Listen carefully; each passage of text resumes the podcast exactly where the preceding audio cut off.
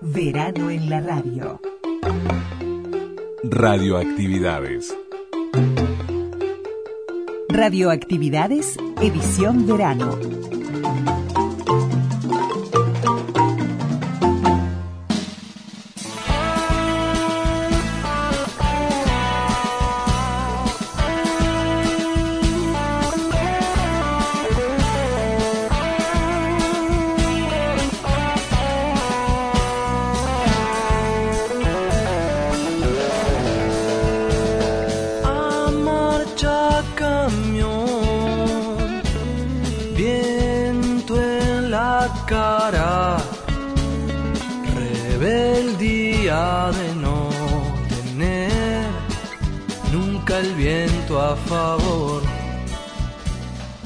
Comenzamos el programa de domingo con las ganas de siempre. Por este lado, Luis Ignacio Morera Lula, Daniel Ayala, haciendo radioactividades en el último programa del mes de enero.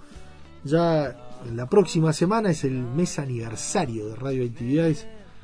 34 años acá. Todavía no se dieron cuenta, algunos quizás, pero bueno, desde febrero de 1989, ayer repasábamos el, el primer programa por, por razones lógicas y sentidas ante el fallecimiento de uno de los fundadores de radioactividades, Daniel Muñoz Facioli, que lo tenemos muy presente en este fin de semana. Eh, pero bueno, se viene febrero y se vienen esos recuerdos propios de esos inicios en las radios públicas, en el Otrora Sodre, eh, en, en CX26, la radio de todos, allí el domingo en la madrugada, el domingo a las cero, ¿no? Allí salíamos al aire por primera vez. Así que el mes de febrero para radioactividades es un mes eh, muy sentido y, y además encima eh, con el valor agregado del día de la radio, que también eh, se superpone allí con ese 13 de febrero, que, que también hace que el día de la radio, por otras razones, la, la UNESCO lo declaró, las Naciones Unidas lo declararon como el Día de la Radio, por lo tanto también es un día y un mes especial, ese 12-13 de febrero. Pero en esta radioactividades de verano, en el día de hoy, tenemos dos temas centrales. Uno es seguir repasando las historias, que vaya si las tiene, y muchas, y también su vigencia, ¿no? La de María del Carmen Núñez, una de las mejores locutoras de la radio uruguaya, que más allá de la locución, ¿no? Con su perfil de, de fonaudióloga, de especialista, de docente, en definitiva, tantas cosas que es Mela María del Carmen Núñez en Radio Actividades. Seguimos escuchando entonces sus historias y mm, este retiro o esta despedida, anuncio de despedida de Lelutier nos motivó a que en el verano, bueno, repasemos algunas de las tantas obras de Lelutier. Esta vez le toca el turno a algo que es radial, que son las radiotertulias que van a estar en el programa de hoy de domingo en Radioactividad. Guarda silencio en el costado, guarda en la zurda su amor. Verano en la radio.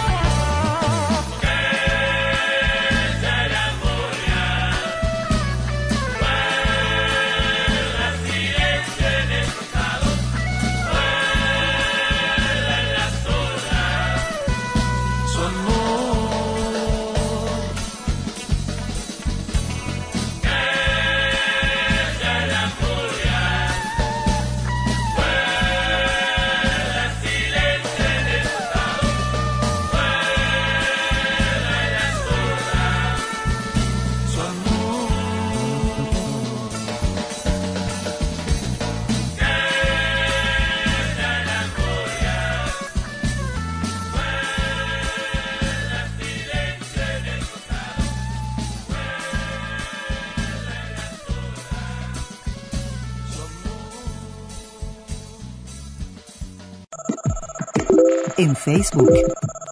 Radioactividades. Radioactividades. Contenidos, adelantos y noticias.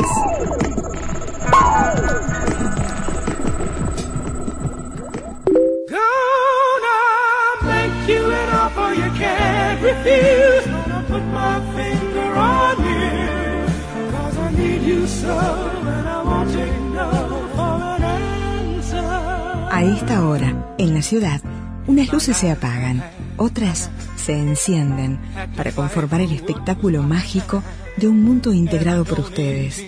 Los hombres y mujeres de la noche que trabajan, estudian, se desvelan o simplemente la prefieren.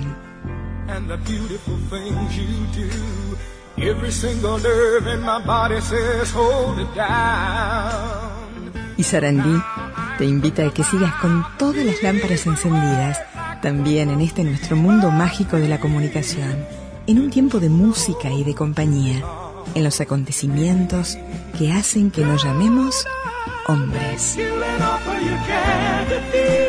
María de Carmen Núñez, Mela.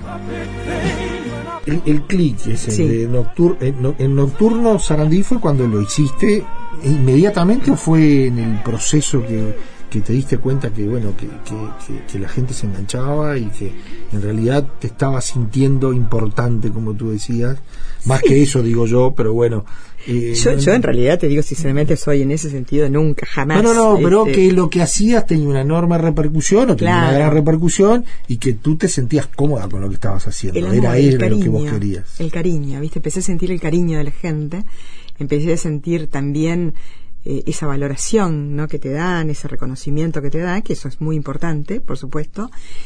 Pero recién fue ahí cuando yo empecé, y con mucho miedo y con mucha vergüenza. Este, porque, porque ya te digo, yo no solamente era tímida, sino que, sino que yo decía, pero no entiendo, que- porque toda la gente que estaba en esos, me- en ese momento en los medios era gente con experiencia, ¿no? Entonces vos te sentís que, bueno, ¿y ahora de quién aprendo? Y fue ¿Quién me Mullins la que te dijo que tenías que hacer eso. Mullins fue el que dijo, este, el que me invitó a tener el programa de la noche, que era de 0 a 6 de la mañana. Eh, él creo que los tenía los sábados libres, los, no, Dijiste que sí los enseguida. domingos. Sí, claro, porque además yo había otra cosa, que era el trabajo. Necesitaba trabajar. Necesitaba trabajar. ¿Entendés? ¿Y, esa, y qué te acordás de lo que sentías ese primer eh, programa de la cuando llegó y se prendió la lucecita? Y fue muy emocionante, o sea, me temblaba absolutamente todo. Lo primero que pasé fue, fue en, en lo más, lo que más me hizo sufrir fue Paysandú, porque ahí yo estaba en 0,0000, ¿me entendés? Entonces, ahí fue como fuerte. Después cuando vine a Montevideo ya tenía ciertas experiencias, la 30 con Mederos, este, El Espectador. el espectador, donde había, estaba Mayer, que yo estoy en conexión con, con Horacio este, que seguramente después cuando suba este, la entrevista él, él me va a escuchar porque estamos conectados. Eh, era mi jefe. Y me acuerdo que ahí me dijo, me dijo este, que escuchara a Nora Perlé en, en, en Argentina. Y yo, le- y yo para dentro mío pensé, yo no tengo ganas de, de copiarle a nadie. ¿Ves? Ahí empezó a nacer también toda, toda esa cosa. eso te iba a eso te, es justamente lo que te iba a preguntar, porque en realidad eh, forjaste un estilo propio eh, de verdad, porque no en realidad no, no, no seguías a ninguna locutora especialmente, no te identificabas con ninguna y forjaste ese estilo más allá de lo que te dio la naturaleza, y la biología, lo fuiste forjando eh, vos solita, Sí, ¿no? sí, sin, sin espejos. Estudié muchísimo. No, no, más allá del estudio que después vamos a conversar. Muchísimo. Pero, pero en cuanto, a, en cuanto a, la, a, la, a la forma de decir algunas cosas, lo es made in Mela. Claro, porque cuando él me dijo eso, para mí fue como, yo lo sentí como ofensivo. ¿Por qué? ¿Por qué me decís? Por algo me, con- me contrataste, pobrecito que él ya lo sabe, ¿no? Porque le hemos hablado y nos, hemos matado de la risa. Y yo "¿Pero ¿por qué me dice que yo este, escuche a otra persona? ¿Cómo? Pero si por algo me llamó. Y yo defendí mucho eso, incluso en el libro escribo eso, ¿no? Que yo traté de que mis alumnos no copiaran, sino que crearan su propio estilo, ¿no? Porque las voces son como las huellas digitales, no hay una igual que la otra. Sí, sí. Entonces, ¿cómo fue? No sé, viste, como que la fui construyendo, ¿no? Pero no me preguntes cómo, eso fue como, no sé, creo que es- esas cosas que se dan cuando vos estás en el medio, que el medio de alguna manera influye sobre vos y vos influís sobre el medio, viste, fue como una cosa, Pero de los nervios, del temblor, pasaste a, a, a disfrutar muchísimo ese nocturno, esa cero a bueno, sí, sí, ahí, ahí fue, empecé, por eso te digo, ahí empecé a tomarle el gustito y, y este, y a, y a también a interesarme por formarme. Lo primero que surgió fue una reunión con, con este, con comunicadores latinoamericanos en, un, congreso, fue, o, sí, un curso que se dio, que fui- fuimos invitados en Radio Sarandí, y Mullins me dijo que, me dijo que fuera, por supuesto, y, y bueno, y ahí empecé a conocerme, a acercarme a otra gente que trabajaba en los medios, además de la que estaba acá, con otras formas de trabajar y demás. Y también em- conocí el primer eh, otorrino laringólogo, pero que a su vez era como fonoaudiólogo. Y entonces dije, ¿y esto qué es? Porque yo no encontraba nada que me gustara que tuviera que ver con la radio. Y me quería formar. Entonces, ahí fue, fue como, como que se me iluminó, dije, ta, esto es lo que yo tengo que estudiar. Y ahí empecé a averiguar acá, que, que en aquel momento había poquísimas fonoaudiólogas. Sí, sí, sí. Empecé a averiguar y, y ahí me metí en fonoaudiología. Y entonces ahí empecé a ver, porque el conector, que fue lo que vos me hiciste, con lo que me hiciste encontrar y con lo que me encontré, fíjate vos, a esta altura de mi vida, fue la voz. O sea, mi conector fue la voz. Mi grito, justamente, eh, que empezó a, a, de alguna manera, a esparcirse por el mundo y por la radio. No por el mundo quiero decirte en el sentido de, de el espacio, ¿no? En que vivimos. Y, le- y yo como que me empecé a escuchar, porque tampoco sabía, no tenía muy claro quién era yo y cómo, y cuál era, qué era, cuál era mi voz, y por qué a la gente le gustaba, y por qué. ¿No? Este, me, me sonrío porque me acordé de que O sea- los argentinos secundarios me decían Valium. Claro, porque de noche era toda una cosa toda suave y tal, y me llamó Valium. Fuimos ganando amigos, fuimos ganando hermanos, juntos el canto y en la palabra entrelazados. Fuimos ganando amigos, fuimos ganando hermanos, para tener con quien compartir nuestro afán cotidiano.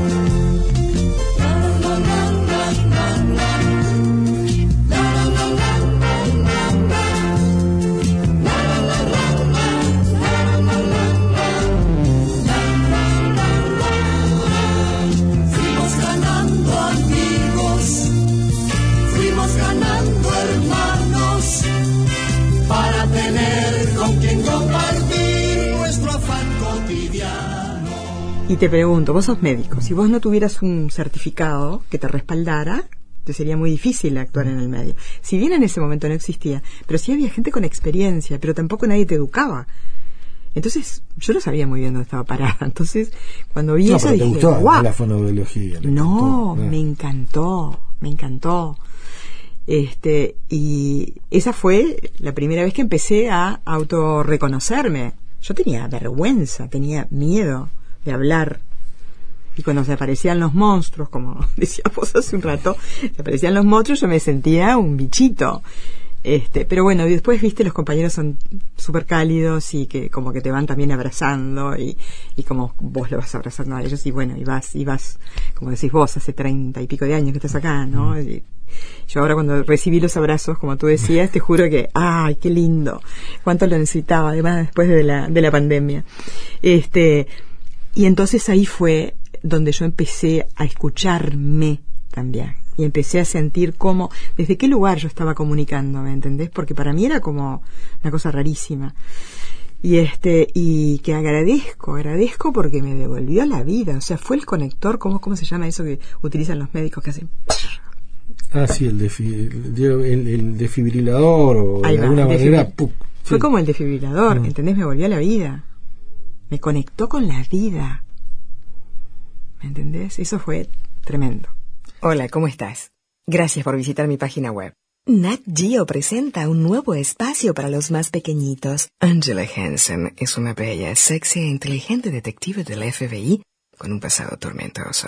Hola, ¿qué tal? Un saludo muy especial para ustedes. Bienvenidos sean todos a esta edición de deportes. Atrévete con colores vibrantes, tus labios perfectos durante horas. Le luxe d'être libre. Monsieur, chérie. As a little girl, you to the pony. How about 320 horses? Pode comenzar a pagar suas promesas. Bohemia Confraría voltó para ficar.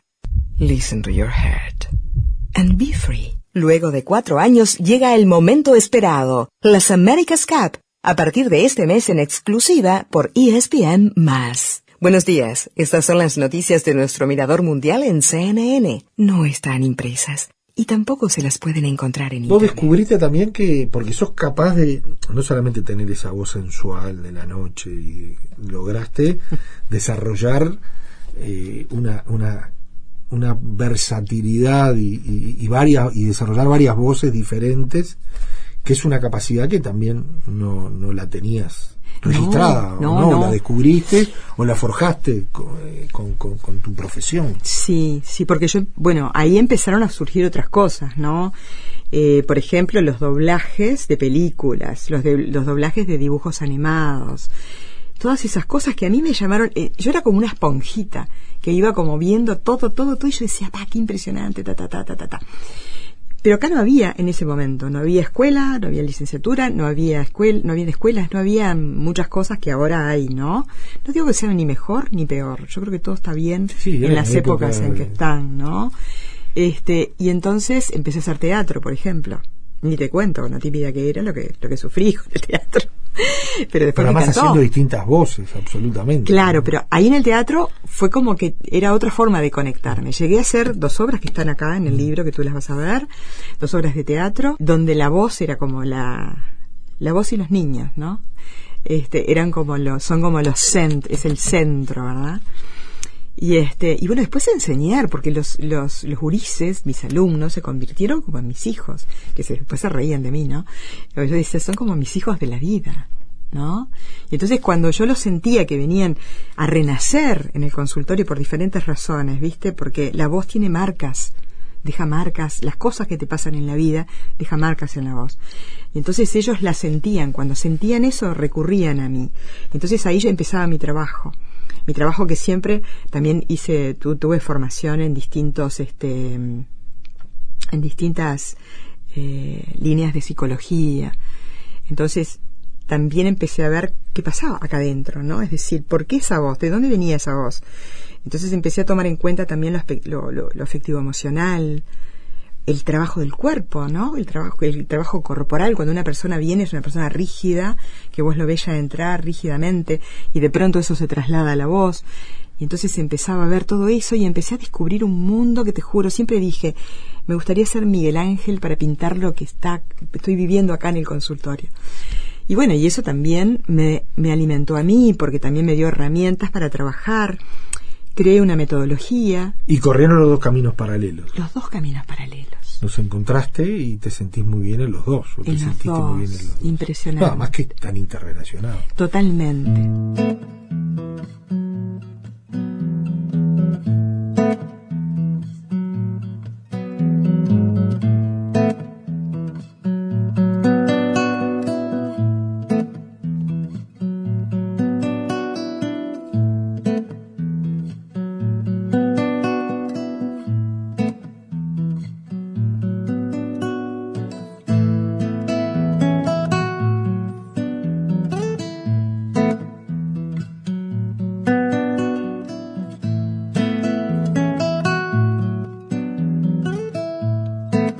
¿Y la voz es el espejo del alma? Bueno, de alguna, en alguna manera sí. Este. A ver, estoy tratando de buscar un, un ejemplo de los que he vivido en el consultorio, de- como para decirte. Vos sabés cuando están hablando, cómo están hablando, eh, lo, que- lo, lo que quieren decir cuando se está hablando, cómo vibra, o sea, todo eso evidentemente lo, lo, lo tenés muy claro. Eh, y en Sí. tu experiencia como, como fonaudióloga, ¿eso es tan así? La Bueno. voz, ¿qué es la voz para vos en, en, Es una eh, maravilla. eh, claro, como expresión, porque a veces está está como no- no que esté menospreciada, pero a veces no no está tan bien considerada a los efectos de evaluar o, o- de percibir al otro Es la cierto. voz. Es cierto y es sumamente importante. Fíjate que ahora con el asunto de la pandemia, en España estuvieron probando, y creo que se aprobó, no sé, un método que era como un PCR, que es la- el que te escuchaba, con- con- con- obviamente con conocimientos, sabía si esa persona estaba con COVID o no. ¿tá? Hace unos meses atrás me llamó una persona que me había consultado en el 77 Yo en ese momento encontré algo, cosas en la voz, pero que no sabía. Le- yo simplemente describía lo que lo que se- lo que sentía. Mira, yo siento esto, esto, esto.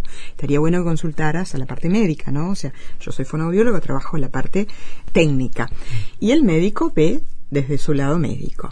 Y entonces esa persona le vino como un poquito de miedo y no se conectó conmigo. Y ahora cuando, cuando, esta vez cuando se comunicó me contó lo que había pasado en ese momento. Dice, yo no te puedo creer lo que me estás diciendo. Pues yo me, acordaba de eso en específico. No acordaba de, del, del año, pero sí me acordaba de eso. Su voz la tenía acá. Entonces, este, él me dice, yo no te puedo creer, me dice, no te puedo creer. Dice, eso fue en el 77. Y en el 80 me descubrieron esclerosis múltiple. O sea, la voz te da tantas cosas, como, señales, como te da el cuerpo también. ¿No? Te da muchísimas señales. Y cuando vos podés escuchar de verdad esas señales, bueno, como en, como en este caso yo no te puedo decir lo que pasó, lo que había pasado en ese momento, pero él reconstruyó todo a partir de lo que yo le conté de lo que había pasado en el pasado, ¿no? Lo que había ocurrido en el pasado. Entonces la voz es una maravilla, es una maravilla, es una maravilla cuando estás actuando, es una maravilla, una maravilla en lo artístico también. Y hay otra maravilla preciosa escondida, que acá lo vas a leer como en titulares, digamos, pero este, científicos rusos, hay quienes lo, lo aceptan y quienes no, pero dicen que la voz eh, de alguna manera puede cambiar el ADN. Ahora, sí, verdad, no es verdad, no sé. Lo único que sé es que a partir de la fibra óptica y a partir de lo que vimos en la vida intrauterina, nos estamos acercando a cosas que antes no sabíamos. Y esa voz primera, o sea, el llanto primal, yo no acá no me quiero meter en cosas que no me interesan, ¿no? Eh, es decir, esto se ha vinculado mucho a- al tema abortos y eso Sí, sí, yo, sí. no, para mí es un canto a la vida, ¿no? Eh, eso es una maravilla, porque el, el, el feto se va formando, primero el embrión, el feto, después el niño, se va formando ahí adentro con las voces de los cercanas, tanto que las reconoce cuando nace. Y ya cuando nace, viste que salió todo el tema de, de que si se estimulaba con música el niño Sí, tenía más facilidad en la... en- y, y todo lo que no sabemos Sí, tal cual.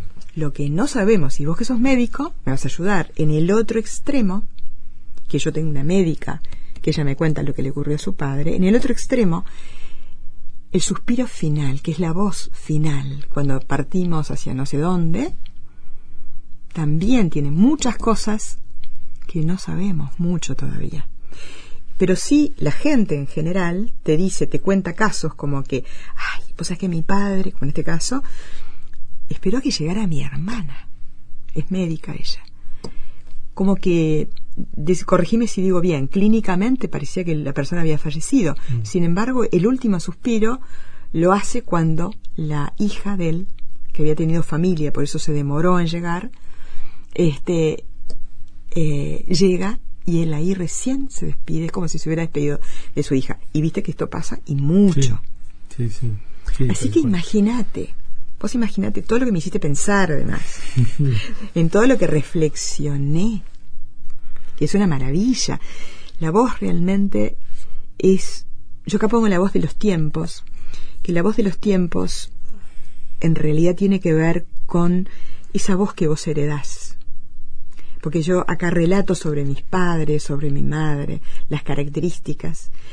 Y curiosamente, uní eso a cuando vos tenés que hacer el doblaje en una película de un personaje, que vos lo creás a partir de determinados rasgos distintivos de ese personaje, que a veces son, eh, a ver, ¿cómo te puedo decir? A veces vos decís, bueno, la voz de borracho es esta, o la voz de un gordo es esta, o la voz de no sé qué. No, hay que crear, hay que sentirlo, porque ahí se, yo siempre le digo a mis alumnos, primero usamos esto, la cabecita, para pensar en la técnica, pero después lo tenemos que unir con esto, con el corazón, y ahí nace el verdadero comunicador, o el verdadero locutor, o el verdadero periodista, o lo que fuere. Y ahí no hay techo. Vos seguís creciendo, este, con las cosas que pueden pasar lógicas, ¿no? Cuando uno llega Sí, a más sí. grande va perdiendo determinadas cosas y bueno, y qué sé yo, y pueden pasar una cantidad de cosas. Y ahí hay toda una cantidad de patologías que por supuesto no importa en este momento, pero sí importa eso, que yo te agradezco tanto porque fue el conecto, fue- a mí me conectó, me conectó Claro. con algo que, que te juro que, viste cuando no te pones en ese lugar, en el lugar que estás vos, que sos un investigador, que se ha metido impresionantemente en la radio, Sí, que amamos la radio. que, y am- que- que y aman la radio. Y que en realidad eh, también eh, en buena medida quienes hicieron las radios y quienes las siguen haciendo fueron los que nos dieron muchos de esos testimonios que uno va recogiendo y lo va sintiendo como si lo hubiera vivido, a pesar de que quizás algunos no lo viví. Maravilloso.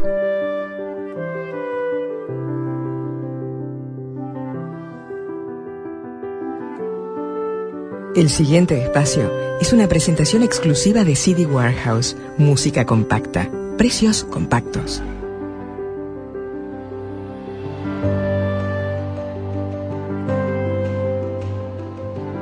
Tres días.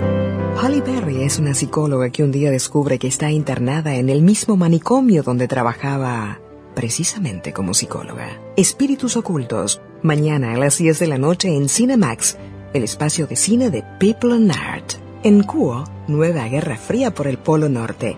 Cuo, España. El saber actual. Incautan 656 kilos de marihuana que provenía de Paraguay. Clune ya no es el más sexy. Damon lo destronó. La Lupa, el diario profundo e inteligente pensado para que esté bien informado. Gracias por acompañarme. Espero que hayas disfrutado tanto como yo. Estamos en contacto. Hasta pronto.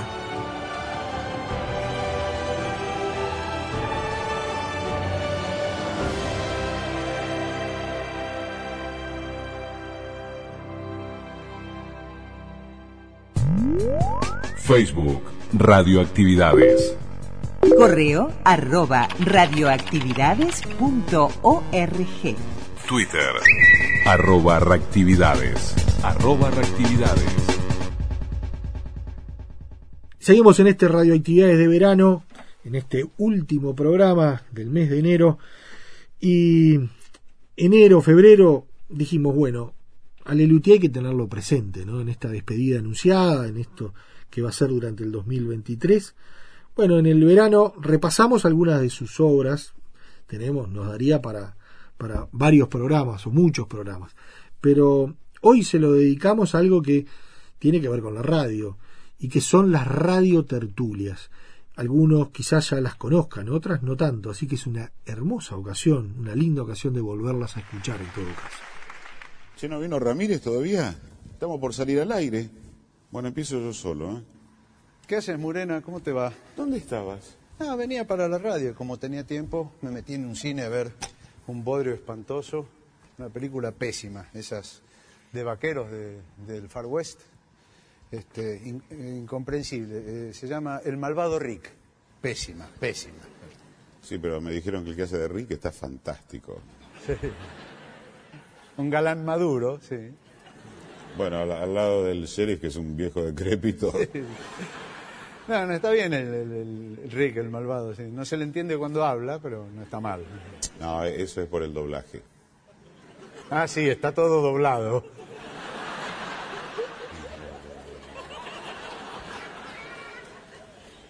Bueno, atento que venimos. ¿Está?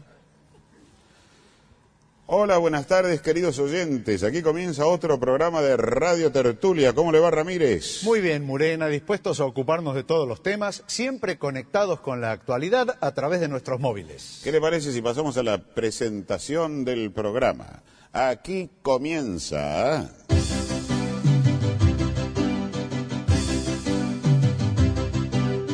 Radio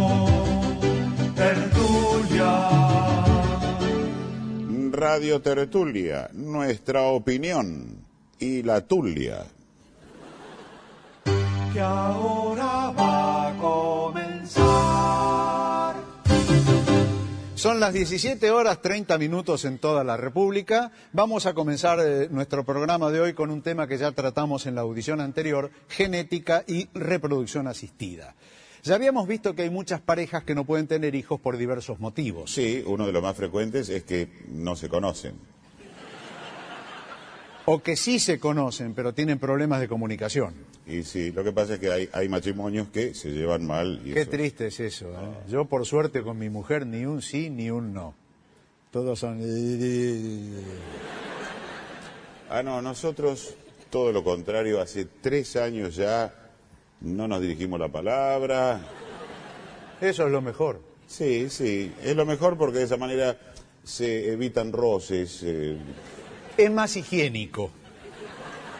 Bueno, pasemos a los mensajes de los oyentes. Juan de Villorquiza llamó, se manifestó muy interesado por lo que hablamos de fecundación in vitro. Dice Juan, ¿cómo es exactamente el tema de la probeta? Porque yo he intentado y me resultó incómodo.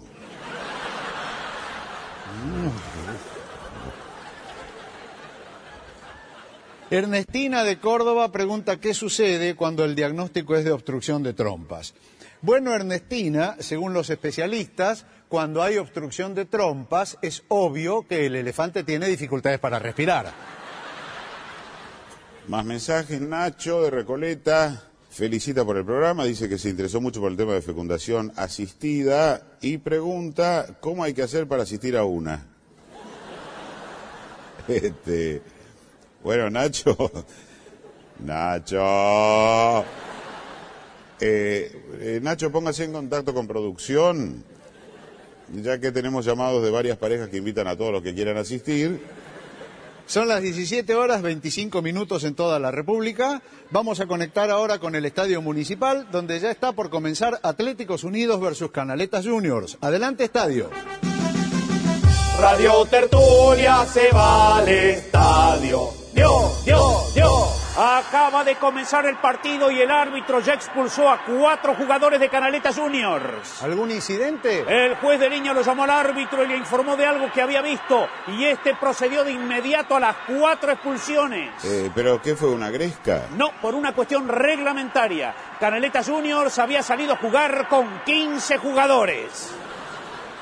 Gracias, Estadio. Ahora pasamos a las noticias. Radio Tertulia informa. Son las 17 horas 20 minutos. Un nuevo escándalo conmueve al Gabinete Nacional. El Ministerio de Relaciones Exteriores se niega a conceder la extradición del temible traficante de drogas y armamento Freddy Consiglieri, solicitada por el gobierno de Estados Unidos. Se sospecha que la negativa a extraditarlo se debe a conexiones del temible delin... Ah, no, ahí no va. Delincuente con funcionarios locales que lo estarían protegiendo. Tenemos un móvil cubriendo esta información. Detenga su automóvil, quédese inmóvil. Transmitimos desde el móvil. Estamos en la sala de prensa del Gabinete Nacional. En estos momentos, el portavoz del Gabinete Nacional, doctor Pérez Osorio, habla con los periodistas acreditados.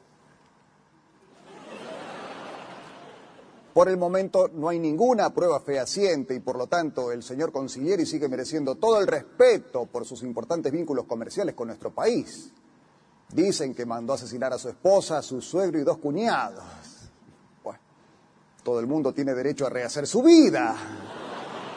Por otra parte, sí, como dicen, hay una testigo clave que tiene datos que comprometen a Freddy, al señor Consiglieri, que haga la denuncia. No tiene nada que temer. Nosotros ya nos ocuparemos de ella, de protegerla. Eh, nada más por ahora, volvemos a estudios.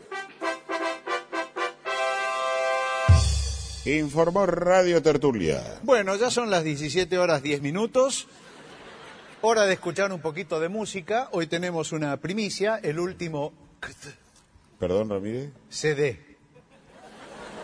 Ah, qué bien. A, a ver si me sale. Kd. Ahí está. Me sale, pero me mojo. Se puede decir compact disc directamente. El último compact disc del grupo inglés London Inspection, este grupo inglés que se está haciendo muy famoso entre nosotros desde que grabaron la música de la telenovela Alma de Corazón. Sí, a mí me llama la atención para qué fueron a buscar un grupo inglés para esta telenovela. Y claro, la telenovela transcurre acá, en las afueras de Buenos Aires. Ah, porque transcurre entre Temperley y Hurlingham. Mire cómo se la piensan. Bueno, escuchemos el track 8, cuyo título es Oh muchacho, invítame a la fiesta. Oh boy, invite me to the party.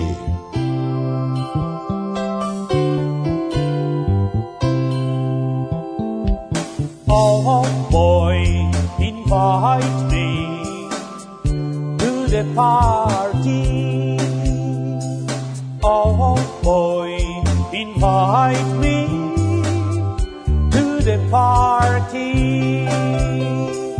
Oh boy, invite me to the party.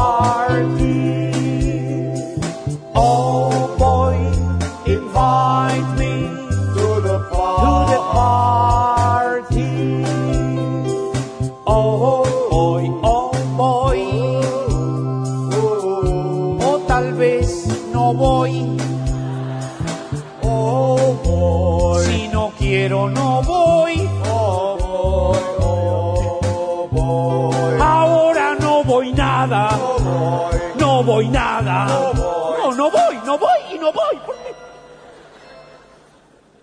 Eh, bueno, acabamos de escuchar una típica canción de protesta. Bueno, pasemos a nuestra sección Noticias del Espectáculo. Mire qué casualidad, recién hablamos de la telenovela Alma de Corazón. Bueno, hay problemas en la telenovela. Usted sabe que según el libreto de Alma de Corazón, cada dos o tres episodios muere algún personaje. Y siempre mordido por una víbora. Así es, una de dos, o falta imaginación o sobre elenco. Usted lo ha dicho. Sí, sí, si no fue usted, fui yo, ¿qué va a ser? Claro, sí, Si fuéramos tres sería distinto, pues sería él, él o yo, pero... claro, sí. No, no, ya entendí. Si fuéramos cuatro, él, él, usted o yo. pero- Ya, ya está, ya, ya entendí, ya entendí. ¿Y si fuéramos cinco? No sé. Bueno, eh, todos recuerdan que en su momento protestó la sociedad de actores porque varios actores habían sido mordidos de verdad. Que fue cuando contrataron a un experto para que antes de grabar les extrajera el veneno a las víboras. Hasta ahí todo normal. El problema ahora es que protestó la Sociedad Protectora de Animales. ¿Por los actores? No, Ramírez, la Sociedad Protectora de Animales protestó por las víboras. Porque resulta que para sacarles el veneno, vio los documentales, les tienen que apretar el cogote. ¿A los actores? No, a las víboras. Y eso, y eso, según la Sociedad Protectora de Animales, escuche bien, les puede ocasionar daño moral con posibles alteraciones psicológicas. Aunque no parezca, son animales muy sensibles. ¿Las víboras? No, los actores. Ah, no, tiene razón, las víboras. Ah, la víbora. Lo que pasa es que usted me hace confundir. Hay más problemas en la telenovela Alma de Corazón. El actor Juan Peñalba, que hace de oculista, el cirujano que va a operar a la cieguita de Laida, se enfermó. Tiene hepatitis, no puede grabar por cuatro semanas. Uy, ¿ahora cómo lo van a solucionar eso? Los libretistas decidieron matar al personaje del oculista. Quiere que le diga, me parece bien en este caso. No la va a operar con hepatitis a la pobre cieguita, a ver si la contagia. Lo único que le faltaba. Maltratada, humillada, violada, embarazada y con hepatitis. Eh, dígame, ¿ya se sabe de qué muere el oculista? No, todavía no lo han decidido, pero seguro que lo muerde una víbora. Y sí, clavado. No, mordido. Una forma de... El problema es que ahora no se sabe cómo va a recuperar la vista la cieguita de Laida, lo cual es imprescindible para que al final logre reconocer al que la violó, que como se sabe es su propio tío Blas. Sí, el tío Blas, qué personaje siniestro. De miedo, de miedo. sabe que cuando yo veo todas las tardes la telenovela él, y aparece. Bueno, eh, yo no veo televisión. Pero bueno, a veces la ponen en casa, yo paso por ahí, no tengo más remedio que enterarme. El- el- el- pero cuando aparece el, tío Blas, es tan, tan espantoso que yo miro para otro lado, no puedo mirar. Sí, sí, da miedo, yo la veo, la verdad, pero cuando aparece el tío Blas se me ponen los pelos de punta. Bueno, a mí eso no. Radio Tertulia. Nuestra opinión y la tuya. Más problemas en la telenovela Alma de Corazón. Ahora el problema lo tiene María Salcedo, la exuberante vedette que hace de Ivón, la pérfida prima de Gustavo Adolfo, la que trata de seducirlo y apartarlo de la pobre cieguita de Laida. Y le habla pestes de la cieguita cuando ella no los ve. Pobre, pobre María Salcedo, digo, ¿no? Porque justo ahora que gracias a su papel de la pérfida Ivonne en la telenovela se está convirtiendo en un sex symbol. Algunos ya la llaman el trasero de América.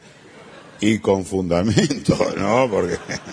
Eh, ¿Qué le pasó, pobre? Tratando de calzarse uno de esos ajustados blue jeans que usa, se hizo una luxación de hombro. Tuvieron que enyesarle el brazo derecho. Uy, qué mala pata. No, no, el brazo derecho. No, es una forma de- Entonces los autores desesperados se preguntaban cómo, cómo adaptamos el argumento. Empezaron a consultar a varios médicos, todos le dijeron lo mismo. Es imposible que alguien use un yeso por la mordedura de una víbora. Hasta que al final dieron con la solución. La pérfida Ivona aparecerá siempre llevando una canasta de frutas. Ah, mire qué, qué ingenioso, ¿eh? ¿Y no se nota el yeso? No, ya grabaron y no se nota para nada. Grabaron una escena muy importante con la monjita que crió al bueno de Gustavo Adolfo. Ah, sí, qué divina. La dulce Sorbetti. Sí. Es la escena donde la dulce Sorbetti por fin decide confesarle a la pérfida Ivonne que es su madre. No me diga. Una escena desgarradora. La pérfida Ivonne le dice, ja, ja, ja, no me haga reír, hermana. Y la dulce Sorbetti le contesta, no me digas hermana, dime mamá. O sea que la, la monja era la madre de la pérfida. Pero miren, ya no se puede creer en nadie, ¿eh? Ahora, este, la pérfida Ivonne, qué personaje siniestro también. Es, eh, es de una malignidad. Bueno, digamos, eh, yo que he leído un poco de psicología, eh, eh, me doy cuenta de que es, eh, es mala. Y ahora, ahora veo que encima los libretistas alimentaron un romance Sí. con un político corrupto vinculado con la mafia internacional, así que va a tener más poder, es la amante del político, eso ahí se viene una que... Uy, terrible. Al lado del político cada vez va a tener más poder. Sí. ¿Contra quién lo va a usar? Contra la pobre cieguita de Laida. Lo primero que va a tratar de hacer es influir en la patrona de Adelaidita, la aristocrática señora Isaguirre Belmont, para que la despida. Sí, pero no la va a despedir, ¿eh? No sé, no sé. Como No, están las cosas. No, no, yo, yo creo que no. Yo le digo, yo que he leído un poco de psicología, eh, le puedo decir que la, la señora es Aguirre Belmont, que parece tan así que... pe- Pero es, ella es eh, eh, del tipo de personalidad, este, es buena. Además, bueno, además tienen una historia. eh, resulta que los Isaguirre Belmont, cuando empezaron a salir, los padres de ella no, no lo querían al muchacho, eh, ah, ah, ah, que, que- que porque, porque era pobre. Es la vieja historia, ¿no? Pero él insistió y ellos se querían, pero él no tenía medios para. Entonces, al final, eh, tratando de hacer fortuna, había un baldío que lo usaban como playa de estacionamiento, entonces él ahí puso un, puestito de frutas y verduras, después le agregó cosas de kiosco, empezó a irle más o menos bien, fue progresando, progresando, al final armó un supermercado de cuatro pisos. Y con eso se fundió. Entonces tiró todo el supermercado y hizo toda la plata que tiene con una playa de estacionamiento. Entonces fue aceptado por la familia de ella, se casaron, hubo una, una boda muy linda. Pero ¿qué pasó? Pasaron varios años y no pueden tener hijos. Entonces la señora Isaguirre Belmont no puede tener hijos y la quiere entonces a la cieguita Adelaida como si fuera su propia hija. Usted no ve televisión. Lo que pasa que me comentan en casa. Bueno, a propósito de la telenovela Alma de Corazón, escuchemos a London Inspection en el tema de la pérfida Ivonne. You are beautiful, Yvonne, pero no tienes buen corazón. You are beautiful, Yvonne, tan beauty como un bombón. Tu sentido del honor es casi nulo, engañas con astucia y disimulo. No hay hombre que resista cuando tú lloras, ni cuando mueves, cuando mueves lloras. Ahí viene, ahí viene Ivonne, bamboleándose. Ivonne, Ivonne, Ivonne, Ivonne, borom, bom, bom, borom, bom, bom, borom, bom, bom. Qué lindo, ¿eh? Lindo, lindo. ¿Escuchó los aplausos del público? Sí, es que debe estar grabado en vivo. A mí lo que me llama la atención de estos muchachos es que, como siendo ingleses, como que bien han sabido captar el espíritu latino, ¿no? Fantástico, sí. Y luego dicen, borrom, bom, bom. Tienen una gracia. Se les entiende perfecto el inglés. Es cierto, sí. Bueno, son las 16 horas 30 minutos en toda la República. Tengo los datos actualizados del Servicio Meteorológico Nacional. Ah, muy bien. Por lo tanto, vamos a ver los datos del tiempo. Tanto tiempo que no los vemos. Es lo que hay. La temperatura es 27 grados centígrados, 80 grados Fahrenheit. 80 grados, qué calor. Es la temperatura en Fahrenheit. Ah. Ahora, ahora que me dice, ya me parecía mucho calor. No, no, está bien, es la temperatura en Fahrenheit. Sí. Pero dígame eso que es en África. Fahrenheit es el nombre del físico que inventó esa escala de temperaturas.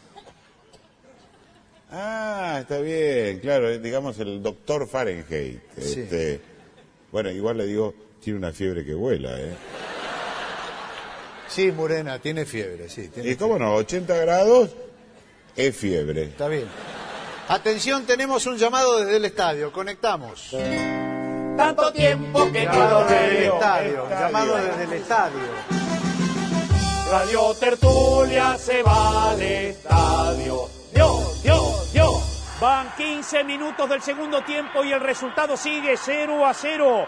El juego estuvo interrumpido varios minutos por la expulsión del jugador Polimeni de Atléticos Unidos. El árbitro le mostró la segunda tarjeta amarilla, pero Polimeni se negaba a abandonar el campo, alegando que no era la segunda tarjeta, sino la misma que le había mostrado la primera vez. Gracias, Estadio. Tenemos más consultas de los oyentes sobre reproducción asistida. Frida de Barrio Parque nos cuenta que su esposo está preso por lesiones, nos dice que él es un poco violento. El caso es que ella está con él todos los martes en visitas conyugales, pero no puede quedar embarazada. Lo sentimos mucho, Frida, pero es evidente que su esposo pertenece a una especie que no se reproduce en cautiverio. Más mensaje. Alicia de Villarromano pregunta cuál es la posición de la Iglesia en el tema de los métodos artificiales de fecundación. Bueno, ve Alicia, eh, algunos sacerdotes los aceptan, pero la cúpula del clero rechaza los métodos artificiales. La cópula. Justamente la cópula no es un método artificial, ¿qué está No, diciendo? está equivocado, Ramírez. Ah, me lo va a decir a mí. es lo No. más natural del mundo y es fenómeno aparte, a mí me encanta. Sí, sí, a mí también me encantaba, pero eh, está equivocado, porque no dije la cópula, dije la cúpula. O sea, la, la jerarquía del clero, la cúpula de la iglesia. ¿eh? Hay que subirse a la cúpula de la iglesia. ¿Para No, que la jerarquía del clero no concibe los métodos artificiales. Ya se sabe que no conciben. ¿Cómo van a concebir? Es inconcebible. ¿Cómo van a concebir con el voto de castidad y el silbato de los sacerdotes? No, no se puede. No es el silbato de los ¿Cómo que no? sacerdotes, Sí. no, es el celibato. Bueno, está bien. Bueno, no, el celibato se refiere a la soltería, no a un pito. Algo tiene que ver.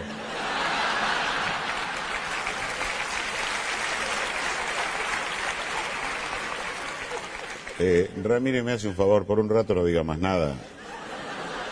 Bueno, para completar la respuesta, entonces, Alicia, digamos que la Iglesia solo aprueba la forma natural. La prueba, en una de esas la prueba y le gusta. Mejor escuchemos un poco de música. Bueno. Otro tema del nuevo compact de London Inspection. Bueno, insistimos con este grupo porque están de moda, porque tienen que ver con el tema que estamos tratando, del teleteatro, y porque eh, es el único disco que tenemos.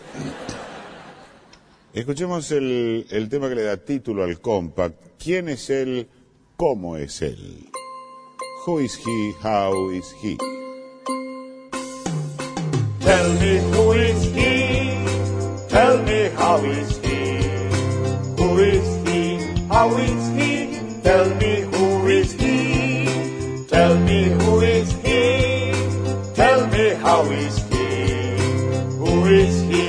How is he? Tell me who who who is he? Who who who who who who who who who? How how how how how how how how how how how how how how how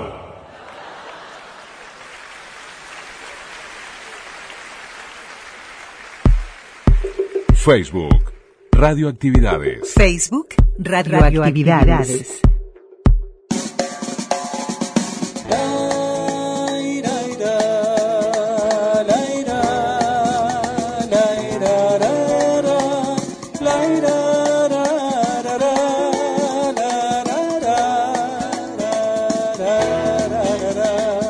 Un invierno gris ya no volverá jamás Quisiera regresar, noche de vereda y un casín, imposible de olvidar. Muchachos, ¿dónde están? Y vamos cerrando este fin de semana con la radio, con el repaso a lo mejor del 2022, con entrevistas preciosas como la de María del Carmen Núñez, que sigue el próximo fin de semana también. Y bueno, esperemos que les haya gustado esta propuesta para pasar al, a febrero, donde estaremos como, como siempre en, estos en este mes especial de febrero, como le decíamos en la introducción, es el mes aniversario de Radioactividades y bueno, también allí se generan nuestros propios recuerdos, también es el Día Mundial de la Radio, así que vamos a estar en los horarios habituales de lo que es las 12 en Radio Uruguay y en lo que son es la 20 las 20 horas en Radio Cultura siempre teniendo presente la red de frecuencia modulada del interior que en los mediodías nos acompañan a las frecuencias de Radio Uruguay. Que pasen bien, abrazo grandote, chau chau. Conducción, Daniela Ayala. Locución institucional, Silvia Roca y Fabián Corrotti. Producción y edición de sonido, Luis Ignacio Moreira.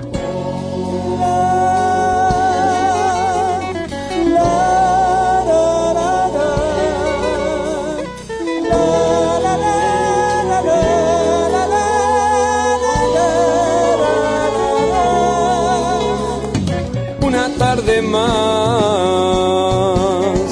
la vereda ya sin sol, triste paredón, pintando amores y leyendas que un niño las dejó queriendo despertar.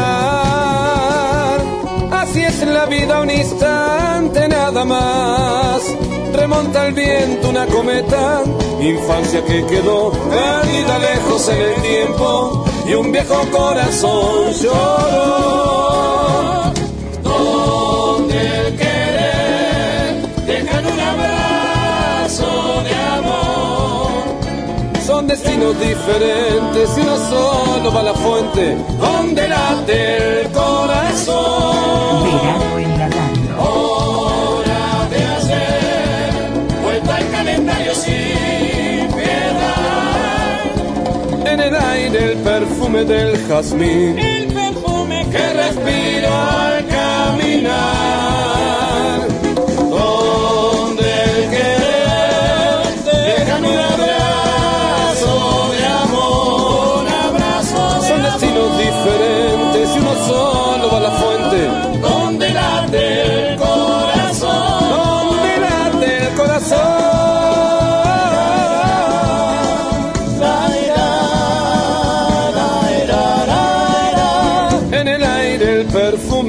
Jazmín. El perfume del jazmín.